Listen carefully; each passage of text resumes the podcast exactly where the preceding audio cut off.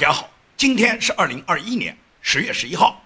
我们今天的节目呢有三个话题，第一个话题就是谈中共在打击了这个傅政华、孙立军之后，为什么这个作为中国政法方面最高领导人的郭声琨，他为什么迟迟不表态？到了这个中共已经正式宣布傅政华被抓捕、孙立军的问题正式处理之后，过了一个礼拜以后，郭声琨才表态。郭声琨这么迟的表态，它预示着什么？是不是就是通过郭声琨，习近平要打更大的老虎？郭声琨本人已经是副国级了，就是这个副国级有没有可能倒台？他背后又是什么势力？这是呢，我要跟大家呢讨论的第一个话题。第二个话题就是关于这次长津湖那么多编剧、演员、导演，他们都在吃长津湖这个英雄们的这个人血馒头这件事啊。现在在中国广大民众当中引起了激烈的这个争论，也就是绝大部分的网民都认为，如果编导人员你们真的是热爱当年长津湖奉献生命的这些志愿军和志愿军的家属们，你们应当把你们所有的这个演出收入全部捐给志愿军。那么，为什么这个剧组人员他们可以公然的吃人血馒头？这是呢我们要讨论的第二个话题。第三个话题要跟大家谈一下马斯克。马斯克最近被中共完全驯服了。作为华尔街的大佬，马斯克为什么一头就投入到习近平的怀抱，要跟中共去沆瀣一气？这是我想跟大家呢讲的第三个话题。那么我们一个一个来说，也就是呢，中共呢，他在长假的第二天就宣布了，曾经担任过中国公安部副部长、司法部部长的傅政华呢，他呢被突然宣布双规了。也就是在傅政华被宣布双规的那一天。也同时，中央呢做出了对公安部副部长孙立军对他的处罚决定，把孙立军和傅政华呢这两个公安系统，也就是政法系统最大的老虎呢，马上呢把他推了出来，让很多人呢都看到了这两个人呢是中共呢新打的政法二虎。那么在这个傅政华被中共宣布要对他进行打击和进行调查的时候呢，中共司法部也好，北京市公安局也好，公安部也好，都立即开会表态的。都曾要坚决支持中央的决定，响应中央的号召，肃清傅政华、孙立军的流毒，也就是政法系统马上这种表态就立马就紧跟上了。但是呢，中央政法委呢始终没有表态，一直到一个礼拜以后，也就是十月八号，中央政法委的书记叫郭声琨，他在政法队伍教育整顿工作推进会上面，他才做出来表态，说是拥护中央。对孙立军和傅政华处理的决定，那么作为掌控中共政法系统的最高官员郭声琨，他那么迟的这个表态，让人们就是耐人寻味了，引发外界强烈的关注。因为按照中共官场的惯例啊，不要说你表态可以拖那么迟，拖到一个多礼拜之后，就是你表态之后，你这个声调不够高，拥护不积极，忠诚不绝对就是绝对不忠诚。你这个表态如果不是积极紧跟的话，都可以认为是一种消极抵制嘛。所以郭声琨拖了一个多礼拜才表态，那么当然引起各方面的关注，也引起了海内外呢很多观察人士对他的评论。那么绝大部分的评论家呢都认为什么？中共在二十大之前呢，应该呢还会有一名副国级官员落马，这个呢是中共的惯例，也就是中共呢从陈希同开始，包括陈希同啊、陈良宇啊、薄熙来啊、周永康啊，基本上中共每届党代会之前呢都会有一个副国级甚至是正国级落马。那么上一届党代会就是十九大之前也有孙政才这样的副国级落马。那么现在二十大要开了，尤其是二十大，习近平想连任，想破除党内规矩，自己第三次连任中共党的总书记。那在这种情况下，就是党内外反对意见都非常强烈的情况下，怎么可能不打击一个副国级呢？至少要干掉一个副国级。很多人都在评价是不是这个孟建柱或者是郭声琨。孟建柱、郭声琨都有可能，但是有可能还不止孟建柱和郭声琨，很多人都把他瞄准为曾庆红，因为呢，最近呢，对曾庆红家族的这个打击啊，让人们看到这个什么是一种信号，就是曾庆红的弟弟叫曾庆怀，曾庆怀有个女儿叫曾宝宝，曾宝宝他目前呢，他的这个公司叫花样年呢，这个花样年呢是成立在九十年代，也就是红二代每个人都成立公司，然后打着有红二代这个政府高官的这个背景。他呢就可以四处去骗钱了，骗完了钱以后，不断的放贷，然后收取大量的集资以后，然后供他们挥霍，挥霍完了以后，倒是要还啊，你还本还息啊，那就找银行贷哇，也就是银行肯定会贷款给他们嘛，靠银行不断的给他们输血，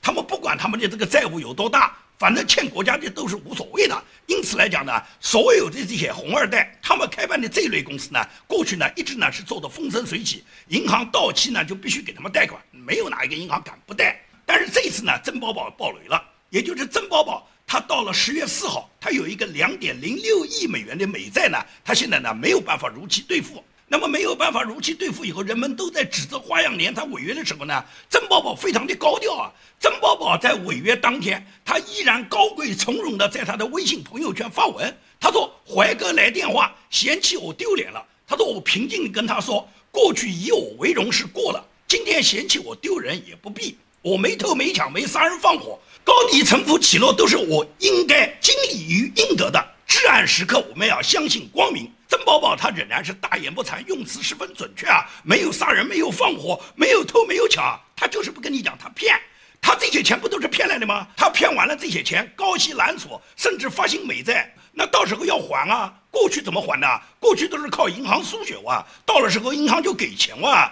只是这次银行不给钱了，所以银行不给钱以后呢，曾宝宝就恼羞成怒了，他就说那些屁股决定脑袋的人，他们导致了这个花样年如期不能拿到贷款。他表示，他花样年绝对不躺平。你躺不躺平，你现在都要还钱。你银行不给你贷款是应该的。但是在这些红二代心里面不是这样想啊，他们认为江山是我爷爷打的，也就是我们是红二代啊，打江山做江山。爷爷那一辈红一代，他们做完了江山，就轮到我们二代三代去做。所以说理所当然，既然这个国家这个江山是我们祖辈们打下来，那么也就是红二代人人有份。凭什么银行你贷款给别人家贷不给我家贷呢？我再多的贷款，你到时候都应当给我输血，靠你银行输的血，我来去还我的各种美债，还我自己高息揽储的那些要付的那些本息。现在银行一旦断贷，他们现在把怒火发到了银行身上，认为是有人在背后做了手脚，然后斩断了银行给他的输血。银行就是这些红二代的提款机，也就是呢，在红二代的心里边，人人都可以去提款。别家的红二代可以提得到，我家这个红二代就应该能提到。今天你们不给我家提款了，那就说明你们对我家有偏见了，你们就在打击我，你们就是屁股决定脑袋。在这种情况下，虽然嘴巴上喊的不躺平，但是什么？但实际上是所有的债务就让他撂在那儿，他不会去偿付一分，他也没有钱偿。所有给他骗来的钱，要么挥霍掉了，要么早就转移到海外去了。花样年这个曾宝宝只是中共红二代的一个缩影，也就是红二代里面大量的像曾宝宝这样的红二代、红三代，他们本人都是依据着党国的背景，依据着他们在党国的势力，然后开办了各种公司，在全世界到处揽储，然后高额放息放贷。通过他们自己不断的这个高息揽储以后，然后获得了大量的资金，这些资金都给他们挥霍掉了嘛？有什么投资的？能投资什么？在他们眼里面，随便你是干什么卖白粉的、卖军火的，干什么都不挣钱。那么把党国的银行把它撬过来，党国银行每到他要付钱的时候，就不断的给他贷款，这是他最大的利润，根本不需要做任何投资。就是过去这一条没断过，银行到时候就得输血，现在银行不输血了，所以他们现在大量的债务就暴雷了哇。根据二零二一年上半年的年报，就是花样年，它的这个年报，它总负债已经达到了八百三十亿人民币啊！一年内到期的短期债务就有一百九十五点四亿人民币，资产负债率达到了百分之七十五点七。所以花样年的曾宝宝到哪里能应付？就是在一年之内，他就要应付二百亿人民币的这个债务，他从哪来呢？不靠银行给他输血哪来呢？那么过去红二代都是指望着银行给他输血，这次不输血是因为现在中央，尤其是习近平控制了这些家族，不允许这些家族继续获得贷款了，也就是说他们没有办法，银行继续给他们输血。习近平打击他们都是有目的的，为什么不要打击你啊？也就是说，习近平为了他自己的连任，不管你这个背后的靠山，也就是像曾庆红、江泽民这类人，你是支持习近平还是反对习近平，习近平都要去敲山震虎，都要去敲打敲打你的。也就是说，你哪怕是支持他。他也要敲打敲打你，告诉你要把这个支持坚持到底，因为习近平知道他现在面临的反对力量非常多，那么只有在打击你们家族下手，通过对你们家族里面的边缘人员进行打击以后，让你们知道对习近平如何收敛。如果是你们对习近平集体发起进攻的话，那么习近平下面就是抓人了。虽然在习近平眼里面，铁帽子王可以称为铁帽子王的，有丹书铁卷铁帽子王的人，也就是这么一两个，也就是江泽民、曾庆红。但是你有这个铁帽子王，最多是不抓你，不代表不抓你的家族，不代表不抓你家族里面的其他的人员。所以像曾宝宝如此嚣张的人，中共现在只是断了他的供。如果是要深挖他的话，那曾宝宝到监狱里面是完全有可能的。因为习近平现在已经感觉到党内有这么一股力量，这股力量来自于哪里？来自于当年他认为是林彪这样的力量。所以说，中共他就在他自己的《求是》杂志上最近发布了一篇文章。这个文章重提文革时候的政变，说是林彪当年率领的林彪反党集团企图对以毛泽东为首的中央进行政变，也就是现在重提林彪的政变，实际上是开动中国大小媒体，然后让所有人知道，现在习近平面临着一场对他的政变。而这种所谓的这个政变，实际上是子虚乌有的。真的，你觉得有多少人现在在习近平的身边能发起政变哇？但是习近平把这个话讲出去，实际上就是让那些知道习近平马上要给你扣上政变的帽子。至于真的有一点政变想法的人，或者是有某些党内集团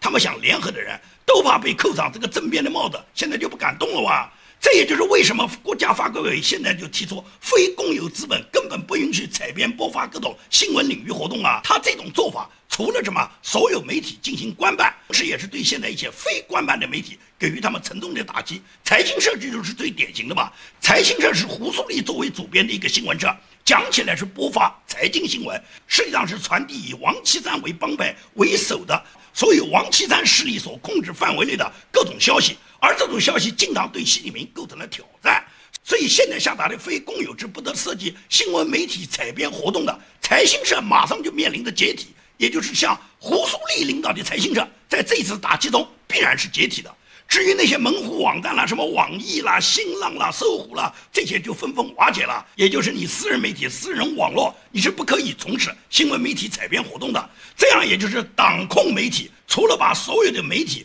被中共全部收拢为他们的所谓正能量，由他们的中宣部统一发布，同时把所有媒体的大小单位通通划归国有之外。把所有他们认为可能存在的隐患就全部打击掉了，而这次打击胡苏立为首的财经媒体，实际上是剑指王岐山，也就是王岐山实际上已经很老实了，不敢跟习近平去争执吧。但是就这种情况下，仍然是要敲打敲打王副主席，也就是你王副主席不要花到像林副主席那条路。那么王岐山这一支曾经为习近平打虎立下汗马功劳的，在十八大以后帮助习近平稳定权力基础的那批人，习近平要教训。那么前朝元老江泽民、曾庆红他们这两个家族，习近平也通过像花样年打击曾宝宝，断掉他的供血，断掉银行他的贷款，不在银行给他输血，通过这种方式也打击了你花样年，打击了曾庆红和江泽民家族，让这些元老们你们老实点。同时在政法系统不断的抓捕类似于像孙立军、傅政华这样的大老虎。通过这些大老虎就可以涉及到他们的上峰，他们的上峰就是孟建柱，就是郭声琨嘛。那孟建柱、郭声琨作为中央政法委的书记，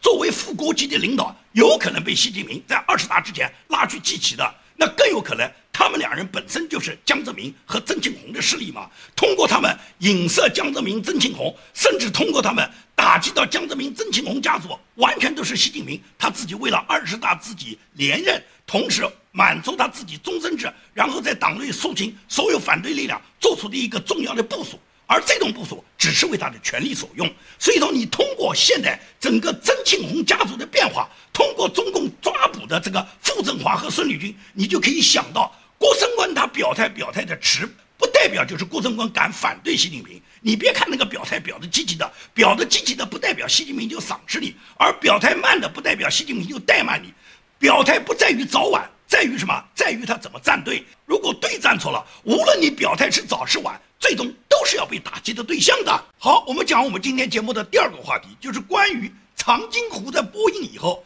这个《长津湖》的剧组啊，每天宣传的各种海报，这个海报上面公然把这个人血馒头啊高高挂起，也就是每期的海报上面都挂到五个亿啊、六个亿啊、十个亿啊、二十个亿、三十个亿，也就是中国网军经常评论人血馒头。但是你看看这个人血馒头在长津湖的宣传海报上面多么的明显，他们是多么的毫不掩饰他们自己吃人血馒头的这种血盆大口，也就是五亿、六亿、三十亿，他们不断更新这些海报，展示的都是他们票房的不断攀高。他们究竟是在歌颂英雄吗？还是在打着英雄的名义在骗钱呢？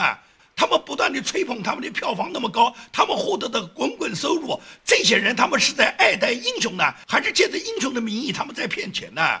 居住在欧洲的德国经济史博士杨佩昌先生率先提议，长津湖剧组真的热爱志愿军，就应该把每天刷新的这个票房收入，编剧也好，制片人也好，导演也好，演员也好，全体剧组人员他们都应该把他们的收入捐给志愿军上层的老兵，或者是那些已经牺牲掉的志愿军的家属。也就是说，杨佩昌博士发出这个提议以后，得到广大网友的一致称赞。很多网友都在网上发表自己的见解，认为你们那么高调的宣传志愿军、宣传长津湖的英雄，宣传他们在朝鲜战场上面还付出了巨大的牺牲和代价。那么，既然你们那么爱戴英雄，那么你们获得的收入为什么不捐给人家志愿军的家属或志愿军上层的老兵呢？有很多网友都举了例子嘛，被中国的爱国者天天咒骂的美帝国主义的电影演员、好莱坞知名影星汤姆汉克斯。汤姆·汉克斯是把自己出演的所有战争题材的电影的片酬全部捐给了二战的老兵的。好莱坞那个顶级明星史泰龙把《第一血》的这个片酬也都捐给了所有越战的老兵。那么陈凯歌也好，徐克也好，吴京也好，陈红也好，他们这些编剧、导演、制片人，他们为什么不把他们长津湖的收入捐给志愿军家属呢？吴京整天把爱国挂在嘴边，难道你的觉悟还不如美帝国主义的演员史泰龙和汤姆汉克斯高吗？你看着长津湖这个热映和他们的海报，不断的去吹嘘他们多少票房收入，这么赤裸裸的张开血盆大口，你就可以看出陈凯歌、吴京之流本就是发爱国财的利己主义者，嘴上是忽悠民众，内心充满着邪恶猥琐。邪恶的他们和邪恶的体制互为一体，相互利用。他们有的只是恶行，绝对不会有善举。帮助他们买单、创造票房不断升高的观众，只是他们的爱国韭菜。而志愿军老兵和他们的家属，不过是他们每天吞咽的人血馒头。所以他们这种恶行啊，可以讲连那个拥护共产党、吹捧共产党的大五毛司马南都看不下去了。司马南都拍案而起，质问长津湖剧组：“你们凭什么这样公然的去吃志愿军的人血馒头呢？”司马南发微博质问长津湖剧组：“出品方这样的海报在宣传什么？白山黑水间烈士的鲜血，视死如归的冰刀连的牺牲，保家卫国年轻战士们的无私奉献，还有观众的哗哗的泪水，就这样被你们统一打包，刻出了你们一路飙升的价码与利润，化作了狰狞的肆无忌惮的。”资本狂欢，商业电影资本赚取利润可以理解，文化市场当下如是也能理解，达不到红色主旋律电影的高度同样可以理解。但把赚钱的心思如此赤裸裸地表露出来，丝毫不顾及这场战争带给列军属的痛苦，丝毫不顾及长津湖烈士带给观众的感动与思考吗？你们没事偷偷乐就行了，回家慢慢数钱数到手抽筋不行吗？你们哥几个偷偷喝着红毛药酒庆贺，不对味啊，张狂不行吗？你们非要把人血馒头吃给全世界看吗？这就是司马南质问长津湖剧组，也就是说连一个大五毛都看不下去了。长津湖剧组徐克啦、陈凯歌啦、陈红啦、吴京啦。他们这种赤裸裸的这个吃相太难看了，所以说现在杨培堂博士为什么号召大家就有这个倡议？倡议你们把剧组的收入全部捐给志愿军啊！很多志愿军老兵，他们为国家做了巨大的贡献。他们即使现在上层人间，有的志愿军老兵家庭啊非常的贫苦啊，更何况那些大量的死去的、牺牲掉生命的志愿军那些家属们，他们很多家庭都存在着极端的贫苦。你们那么高的收入，几十亿、几十亿的，为什么不把这些收入捐给这些志愿军老兵，捐给这些英雄呢？所以说，这是你们报效祖国、你们真正爱戴英雄的机会到了，看你们怎么去做吧。一部《长津湖》仅仅是播映了才几天，先是由罗昌平质疑这场战争的正义性，那么罗昌平被抓了。那么过了两天以后，又有南昌的一个网友，他因为质疑了蛋炒饭，就是在他的微博里面写了“蛋炒饭”三个字，结果呢，他也被抓了。也就是，你们长津湖之后变成了什么？变成了谈论蛋炒饭、谈论朝鲜战争正义性的一个禁区。那么在这种情况下，言论受到进一步的控制。而整个长津湖剧组，陈凯歌、陈红、徐克、吴京等人在狂欢，在狂数着钞票。你们把你们自己吃人血馒头的这个脸色表现得太难看，所有的人都在质问你们：你们是真的在爱戴英雄吗？而大把的观众的哗哗的眼泪，以及他们买单的票房，最终就变成了你们喝红毛药酒的下酒菜嘛。所以这个长津湖的热播可以看出，韭菜们依然是那么愚蠢。然后吃着人血馒头的这些剧组人员，他们一边喝着红毛药酒，一边吃着人血馒头，他们在狂欢。也就是党国跟这些骗子们，他们沆瀣一气，最终什么？最终是在英雄已经流了血、英雄已经牺牲的这个状态下，再在他们家属沉痛的伤口上再撒了一把盐。好，我们说最后一个话题，就是马斯克。马斯克呢，现在找到了最好的靠山，也就是马斯克呢，他最近呢盛赞中国。马斯克他在接受一个访问的时候，他说中国政府很关心人民的福祉，可能比美国政府对人民的福祉更有责任感。对此呢，外交部发言人华春莹马上就给了一个高度评价，认为马斯克讲的话是非常客观的，是任何不带偏见、希望客观了解、正视中国的朋友。都可以从中国过去一百年的发展历史，以及目前中华大地正在发展的日新月异的变化中，得出这个结论。也就是华春莹高度表扬了马斯克。马斯克为什么这样去做啊？马斯克是世界首富，他缺钱吗？他到中国去表达这个言论，说中国政府比美国政府更关心人民，他讲这个话是他自己确实发自他内心吗？其实马斯克是找到更好的政治靠山，因为马斯克呢，虽然他是全球首富，但是他在美国呢，在加州也不待见，也就是加州是非常左的一个推行共产主义化的一个州。那么最终呢，由于马斯克呢，他跟加州州长跟纽森他们都有严重的冲突，最终他把整个公司呢就搬迁到德州去了。搬迁到德州，并不代表马斯克跟纽森他们是意识形态的冲突，而是什么？而是民主党对马斯克的新一轮打击。因为拜登是从来就不待见马斯克的，拜登是民主党的领袖，拜登他是不断的强调到这个民主党的搞的什么减排啦、什么绿色环保啦，也就是拜登举办的全国性的绿色环保，尤其是跟电动车有关的排放的这个重要的大会上面，马斯克作为电动车方面的全球领军人物是排在首位的，居然拜登冷落他，根本就没邀请他，也就是他没资格来参加拜登举办的美国政府。有关减排、有关电动车排放的一个重要的行业规则制定的一个大会，他根本就是排斥了马斯克。那么马斯克受到拜登冷落以后，马斯克掉头就去投向中国政府了。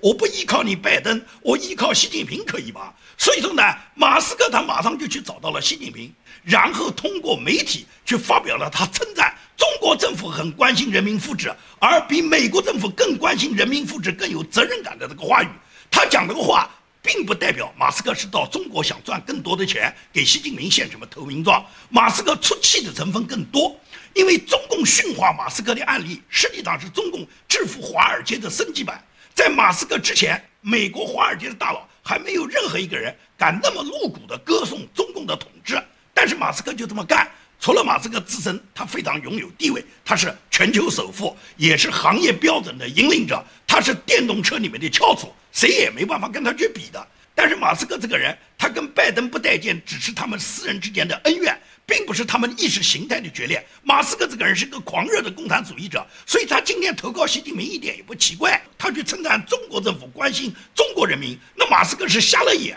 我不知道马斯克他得出这个结论，他是根据什么标准得出的？他无非是讨好中国政府，去警告拜登，也就是你拜登对我不待见，中国政府对我很待见。我跟你拜登不合作，我可以跟习近平合作，可以跟中国政府合作。至于你说赚钱嘛，我认为马斯克在中国赚钱不是他主要目的，因为马斯克有赚不完的钱，他有的是钱，他不差钱，他不差习近平给他输送的那点钱。但是呢，马斯克就要这么去做。马斯克这么去做，除了他有向拜登出气的这一方面的因素之外，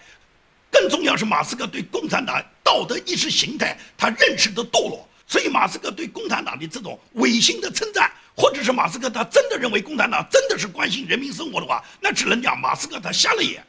我要告诉马斯克，拜登是坏，但是生活中别和坏人比坏，坏人的坏是没有底线的，你也别和傻瓜比傻。傻是会被传染的。我奉劝马斯克要做一个赏心悦目的人，要做一个胸怀坦荡的人，要做一个圈子清净的人，要做一个良心清白的人。所以说，马斯克作为全球首富，他不差钱，但是马斯克要在对待共产党这个方面要认得清自己的良知。